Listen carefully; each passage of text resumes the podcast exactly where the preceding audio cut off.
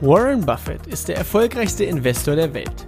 Sein Vermögen beläuft sich aktuell auf mehr als 80 Milliarden US-Dollar. Angefangen hat er als Zeitungsjunge und Kaugummiverkäufer. Willst auch du endlich finanziell frei werden? Willst auch du erfolgreich dein Geld für dich arbeiten lassen? Dann bist du hier genau richtig. Denn alles, was du brauchst, ist Wissen. Wissen über Buffetts Mindset, seine Tools, Methoden und Strategien und die Anleitung dafür, wie du es umsetzt. All das erhältst du hier im Little Buffett Podcast. Der Podcast für alle Investoren und die, die es werden wollen. Mein Name ist Dominikus Link und ich begrüße dich ganz herzlich zur 40. Folge mit dem Thema Cashflow Rechnung 101.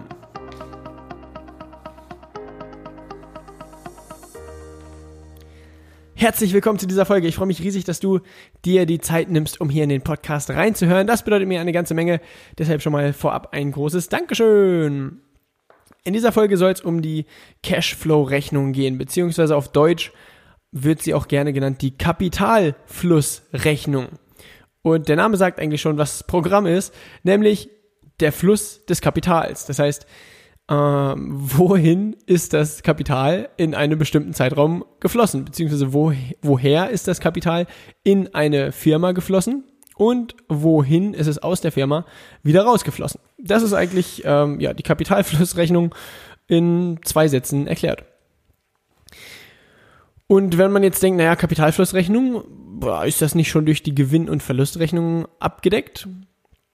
Springen wir nochmal kurz zurück. Die Kapitalflussrechnung ist nämlich eine der drei großen übergeordneten finanziellen Aufstellungen eines Unternehmens, die jedes Jahr bzw. sogar jedes Quartal veröffentlicht werden. In jedem Jahresabschluss findet man äh, die drei übergeordneten Aufstellungen und zwar ist das auf der einen Seite die, die Gewinn- und Verlustrechnung eines Unternehmens, wo drin steht, okay, wie viel Umsatz wurde generiert, was stehen da für Ausgaben gegenüber, und unterm Strich, wie hoch war der Gewinn des Unternehmens. Dann als zweite große finanzielle Aufstellung äh, gibt es die Bilanz und die Bilanz sagt Folgendes aus, was oder welche Vermögenswerte besitzt das Unternehmen, das, das heißt, mh, mm, ja, welche Lagerhallen, welche Fabriken, was ist das wert, wie viel äh, liquide Mittel sind im Unternehmen und so weiter. Was ist im Besitz des Unternehmens und was ist das wert? Und gegenübergestellt, wie viel oder wie hoch ist der Betrag, den das Unternehmen an andere Unternehmen oder an andere Institutionen irgendwie schuldet. Das heißt, ja, wie das Wort schon sagt, wie, welche Schulden muss das Unternehmen noch begleichen? Wer bekommt von dem Unternehmen noch äh, finanzielle Mittel?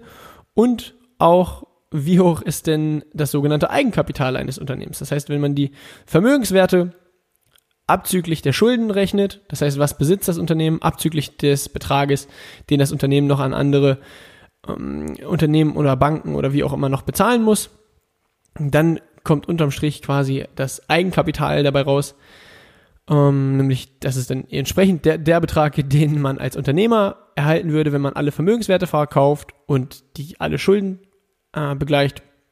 Genau. Das ist die Bilanz. Und dann gibt es eben die dritte große Aufstellung, das ist die Kapitalflussrechnung. Und die Kapitalflussrechnung ist eben dazu da, wie schon im Intro gesagt, um aufzuzeigen, okay, welche, also zum einen, also es geht im Endeffekt darum, zu gucken, wie viel flüssige Mittel hatte das Unternehmen zu Beginn des Zeitraums. Das heißt, wenn wir jetzt mal in einem Jahresabschluss denken, dann zum Beispiel geht es um das Geschäftsjahr 2018 wird festgehalten, okay, am 1. Januar, wie viel oder wie hoch war der Bestand an liquiden Mitteln, das heißt an, äh, ja, eben an Euros und Dollars auf dem Bankkonto und vergleichbaren Sachen, das heißt kurzfristige Staatsanleihen und so weiter. Und dann entsprechend, wie hoch war der Bestand an liquiden Mitteln am Ende des Geschäftsjahres? Ja, wenn am Anfang des Geschäftsjahres äh, das Unternehmen über 1000 Euro liquide Mittel verfügte und am Ende des Geschäftsjahres über 2000 Euro liquide Mittel, dann müssen irgendwo ja diese 1000 Euro liquiden Mittel hergekommen sein, die im Laufe des Jahres dazugekommen sind. Und in der Kapitalflussrechnung kannst du ganz genau nachvollziehen, woher äh, das, diese 1000 Euro kamen und ähm, ja, wofür im Laufe des Jahres im Endeffekt auch äh, finanzielle Mittel aufgewendet wurden. Und die Kapitalflussrechnung ist in drei Abschnitte unterteilt.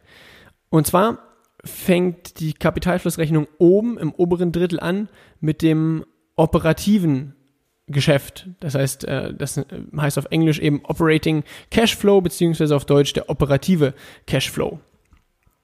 Und damit fängt man in der ersten Zeile an mit dem, äh, mit dem Jahresgewinn. Und ich habe jetzt gerade vor mir die die äh, Kapitalflussrechnung der Lufthansa und die fangen eben an mit dem Ergebnis vor Ertragssteuern, denn in der Gewinn- und Verlustrechnung ist natürlich die, der Aufwand für die Steuern mit, also steht ja in der Gewinn- und Verlustrechnung mit drin, nur das ist, äh, also in der, in der Kapitalflussrechnung geht es eben darum, okay, welcher Betrag wurde denn tatsächlich bezahlt? Und die Steuern, äh, da ist es häufig so, dass in der Gewinn- und Verlustrechnung ein Betrag angegeben ist, nur die Steuern werden manchmal später bezahlt und so weiter oder die, ähm, es gab eine Steuerrückerstattung von letztem Jahr, wie auch immer. Das heißt, man fängt mit dem Ergebnis vor Ertragssteuern an und äh, die Steuern werden dann auch hier im Laufe des oberen Drittels noch ähm, eben mit berücksichtigt mit dem Betrag, der tatsächlich aus der Kasse geflossen ist. Und bevor wir jetzt weitermachen mit der Kapitalflussrechnung, erstmal die Frage, warum gibt es die Kapitalflussrechnung überhaupt? Denn in der Gewinn- und Verlustrechnung ist ja eigentlich schon ersichtlich, wie viel Geld das Unternehmen verdient hat und wie viel Geld das Unternehmen äh, für irgendwelche Dinge ausgegeben hat. Nur der Unterschied zwischen der Gewinn- und Verlustrechnung und der Kapitalflussrechnung ist folgender oder einer der Unterschiede. Und zwar in der Gewinn- und Verlustrechnung fängt man ganz oben an mit dem Umsatz und der Umsatz ist nicht unbedingt der Betrag, der im Laufe des Jahres tatsächlich in die Kassen des Unternehmens gekommen ist. Denn machen wir mal ein Beispiel. Mm, du bist ein Unternehmen und verkaufst irgendein Produkt. So, du bekommst einen, sagen wir mal, du verkaufst Autos und du wirst von einem anderen Unternehmen beauftragt, die brauchen jetzt 1000 Fahrzeuge und du sagst, alles klar, wir stellen die 1000 Fahrzeuge her. Stellst die Rechnung an das andere Unternehmen, das die 1000 Fahrzeuge von dir kaufen möchte ja, Rechnungsbetrag, sagen wir mal 1000 Euro mal 50.000, äh, also 1000 Fahrzeuge mal 50.000 Euro, ist ein Betrag von 50 Millionen Euro. Jetzt hast du die Rechnung gestellt und kannst das in der Gewinn- und Verlustrechnung als Umsatz verbuchen. Nur jetzt kann es natürlich sein, dass äh, die, das andere Unternehmen in der Zwischenzeit finanzielle Herausforderungen hat, was auch immer. Die bezahlen einfach das Geld nicht, wie auch immer. Und der, der, das, was du als Umsatz verbucht hast, sieht niemals die Kasse des Unternehmens. Und das ist natürlich sehr herausfordernd. Und in der Kapitalflussrechnung schaust du wirklich, du, also du guckst dir an, wie viel Geld hat das Unternehmen in der Kasse, was kommt dazu, was geht weg. Das heißt, wenn du eine Rechnung schreibst, aber der Geldbetrag nicht bei dir einkommt, dann ist das für die Kapitalflussrechnung, also es wird berücksichtigt, weil, äh, aber, aber immer, wenn man in Kapitalfluss denkt, dann ist es, dann, dann kannst du eine Million Rechnungen schreiben. Wichtig ist, welcher Geldbetrag tatsächlich bei dir im Unternehmen landet. Und das ist eigentlich, ja, das ist einer der großen Unterschiede zwischen der Gewinn- und Verlustrechnung und der Kapitalflussrechnung. Deshalb hast du über die Kapitalflussrechnung manchmal einen, oder häufig, einen genaueren Überblick, okay, wie ist tatsächlich die finanzielle Situation des Unternehmens, weil hier auch ähm, explizit eben auf die flüssigen Mittel eingegangen wird. Das heißt, wie viel, wie viel Geld hat das Unternehmen überhaupt noch, mit dem sie, ich sag mal in Anführungszeichen, rumspielen können. Das heißt, wenn jetzt eine größere finanzielle Herausforderung kommt, naja, kann das Unternehmen das tragen oder ist, wenn die nächste Rechnung reinkommt, äh, die Kasse des Unternehmens leer? Das kann man eben, ja, das ist sehr, sehr spannend, äh, das in der Kapitalflussrechnung mal zu sehen. Und genau das gleiche ist natürlich auch, also wenn wir jetzt im Sinne von Umsatz sprechen und der, wo, wenn man Rechnungen schreibt, aber das, die Kasse niemals das Geld äh, von den Kunden sieht, ist natürlich das gleiche bei den Ausgaben. Das heißt, wenn du dir, also wenn, wenn du etwas kaufst und du bekommst eine Rechnung, kannst du das als in der Gewinn- und Verlustrechnung schon mal äh, als Ausgabe wirksam machen. Und in der Kapitalflussrechnung wird aber, wie gesagt, nur berücksichtigt, ist das Geld tatsächlich aus dem Unternehmen rausgeflossen, ja oder nein? Wenn nein, wird es in der Kapitalflussrechnung quasi wieder, ich sag mal, zurückgerechnet. Denn du fängst ja mit dem Gewinn des Unternehmens an, aus der Gewinn- und Verlustrechnung. Und wenn dort entsprechende Einnahmen oder Ausgaben verbucht wurden, die gar nicht den Kapitalfluss tatsächlich ähm, beeinflussen, wird das in der Kapitalflussrechnung quasi wieder rückwirkend oder ja, ich sag mal zurückgerechnet. Dass du tatsächlich am Ende das Ergebnis hast, welcher Geldbetrag ging raus oder kam rein. Machen wir mal weiter. Also du fängst an mit dem, mit dem äh, Ergebnis vor Ertragssteuern, dann geht's weiter mit den Abschreibungen. Abschreibungen sind nämlich auch nicht zahlungswirksame ähm, Positionen in der Gewinn- und Verlustrechnung. Abschreibung heißt, du hast etwas, zum Beispiel eine, eine Lagerhalle gekauft im Wert von 100.000 Euro und diese Lagerhalle wird irgendwann in den nächsten 200 Jahren kaputt gehen äh, oder du musst da permanent renovieren und so weiter. Das heißt, diese Lagerhalle verliert tendenziell an Wert. Und das wird in Form von Abschreibungen, wird gesagt, naja, da diese Lagerhalle permanent an Wert verliert, äh, musst du natürlich in dem Moment, wo du die Lagerhalle kaufst, die 100.000 Euro aufwenden. Und du kannst bei der Lagerhalle, oder sagen wir mal, du kannst die Lagerhalle, ich weiß jetzt nicht genau, wie die rechtlichen Rahmen sind, das ist jetzt quasi nur, um mal zu verstehen, wie Abschreibungen funktionieren. Du kannst zum Beispiel sagen, ähm, die Lagerhalle werden über die nächsten äh, beispielsweise 50 Jahre abgeschrieben. Dann kannst du eben jedes Jahr 2% des Kaufpreises als sozusagen Verlust in der Gewinn- und Verlustrechnung geltend machen. Und das ist ja aber eben nicht zahlungswirksam. Das heißt, da haben ja diese 2000 Euro, die du als Verlust wirksam machen kannst, haben ja nicht tatsächlich die, äh, eben die Konten des Unternehmens verlassen. Das heißt, diese 2000 Euro werden im operativen Cashflow wieder auf den Jahresgewinn draufgerechnet. Ähm, ja, um eben naja, habe ich jetzt schon ein paar Mal gesagt, wieso und weshalb es die Kapitalflussrechnung gibt. Genau. Dann nach den Abschreibungen gibt es äh, zum Beispiel noch, also dann werden unter anderem dort auch die Steuern berücksichtigt, erstattete oder gezahlte Ertragssteuern und hm, in der Regel, wenn man sich mehrere Jahre anschaut, sind das natürlich, äh, ist das negat also in der Regel zumindest ein negativer Betrag, weil Steuern das Unternehmen verlassen und Steuern werden gezahlt. Das ist ja ganz logisch.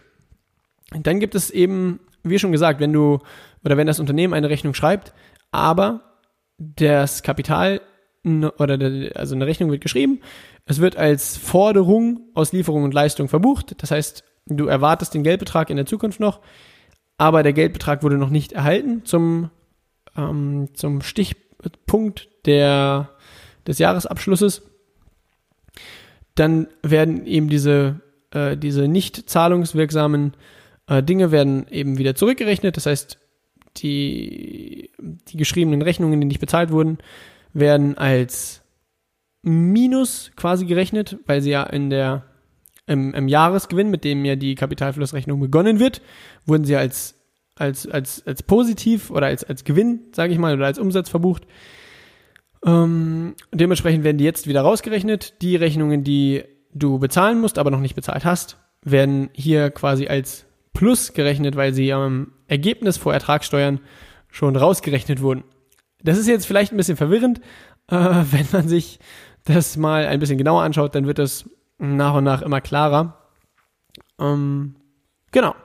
Das heißt, die Veränderungen der, äh, der Forderungen aus Lieferung und Leistung und der Verbindlichkeiten aus Lieferung und Leistung werden hier mit berücksichtigt. Und das waren auch schon somit die wichtigsten Positionen in, der, in dem oberen Drittel der Berechnung des operativen Cashflows. Dann äh, schauen wir weiter in das zweite Drittel der Kapitalflussrechnung. Und das zweite Drittel ist der Cashflow aus Investitionstätigkeiten. Das heißt, zum Beispiel hier direkt die erste Position, Investitionen in Sachanlagen und immaterielle Vermögenswerte. Das heißt, klassischer Fall, die Lufthansa braucht, kauft eine neue, ähm, ja, zum Beispiel eine neue Lagerhalle. Bleiben wir beim Beispiel der Lagerhalle. Und die kostet, sagen wir mal, 100.000 Euro. Dann ist das eine Investition in Sachanlagen. Wird hier dann eben mit minus 100.000 Euro zum Beispiel äh, verbucht. Dann Investitionen in Finanzanlagen, falls sich das Unternehmen zum Beispiel eben äh, Aktienpakete an anderen Unternehmen sichert oder ähm, ja, zum Beispiel Anleihenkauf, wie auch immer. Also Investitionen in Finanzanlagen ist eben hier im zweiten Drittel der Investitionstätigkeiten mit berücksichtigt. Und falls die eben große oder mehr Anteile äh, verkaufen, als sie kaufen, dann steht da eben ein positiver Betrag, weil ja dann mehr Geld ins Unternehmen fließt, als aus dem Unternehmen rausfließt.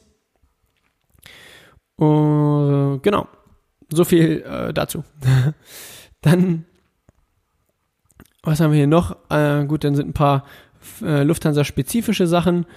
Und im Endeffekt bei den, bei den äh, Cashflow aus Investitionstätigkeiten werden häufig noch, naja, das ist ein bisschen unterschiedlich, hm, denn ich wollte gerade sagen, da werden auch dann die Ausgaben für Zinsen verbucht. Allerdings ist das so ein bisschen äh, nicht ganz klar, denn sowohl, also bei der Lufthansa hier jetzt zumindest, ist sowohl beim operativen Cashflow ein Zinsergebnis verbucht, als auch in dem Cashflow für Investitionstätigkeiten, als auch in dem dritten Bereich, zu dem wir gleich kommen.